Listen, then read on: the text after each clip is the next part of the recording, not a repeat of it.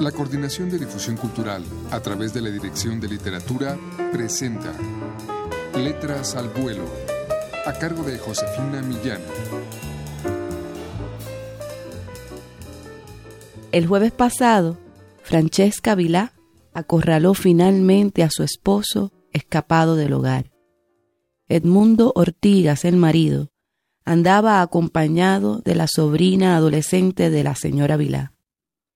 Pararon frente a la panadería Los Jimaguas, que hace esquina con una concurrida intersección. La señora Vilá lo sorprendió bajándose del carro. A su esposo le gritó con todas las fuerzas que lo amaba más que a la vida misma. A su sobrina la agarró del brazo y se tiró con ella frente a un camión de carga que en esos momentos cruzaba la intersección a gran velocidad.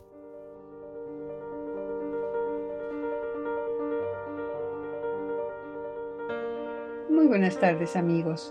Les ofrecimos Acto de Amor de la escritora puertorriqueña Mayra Santos Febres. Escuchen ustedes a continuación La hija Ambos forman parte de su libro El exilio de los asesinos y otras historias de amor y están contenidos en el disco Voz Viva de América Latina, la colección que edita la Dirección de Literatura de la UNAM.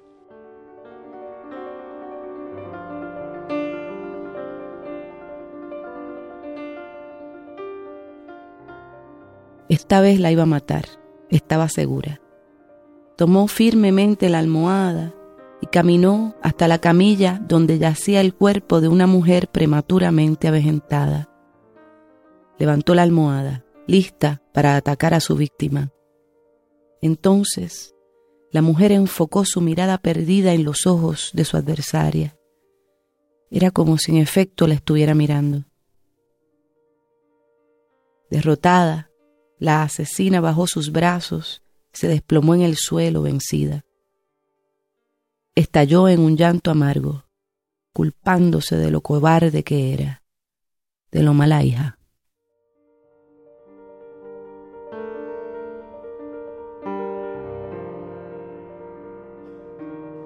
Mayra Santos Febres, la autora de estos textos, nació en Carolina, Puerto Rico en 1966. Ha obtenido, entre otros premios, el Libro de Oro y el Juan Rulfo. A continuación escuchemos La venganza de las sirenas.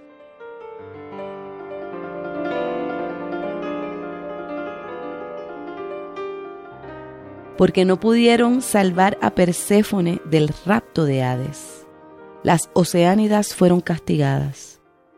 Al instante se vieron convertidas en terrible animal, mitad mujer, mitad pez. ¿Qué iban a hacer ellas, pobres ninfas que eran, contra el castigo de la diosa? Pero ahora que son monstruos, tienen cierto poder. Si los hombres caen presa de sus cantos, ellas los devoran. De algo hay que alimentarse. Sin embargo, el plan de las sirenas no es acabar con los hombres. El plan de las sirenas es salvar a las humanas de los raptos de los hombres. Que aquellos no lleguen con sus barcos a tomarlas de botín de guerra, a someterlas al cautiverio del hogar, convertirlas en siervas de sus apetitos. Así lo había ordenado Hera. Las sirenas tan solo buscaban cumplir la encomienda que cuando ninfas no pudieron atender. Oh soberbia, oh secreta envidia entre las protegidas de Hera. Cierto es, la traición entre mujeres produce monstruos.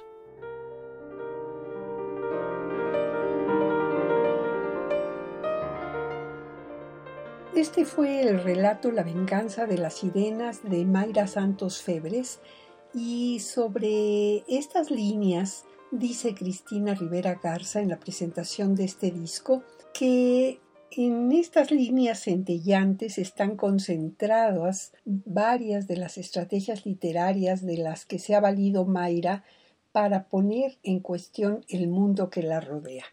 Adquieran ustedes este disco de voz viva de América Latina en todas las librerías universitarias o llamando al 5622-6202. Muchas gracias por su atención.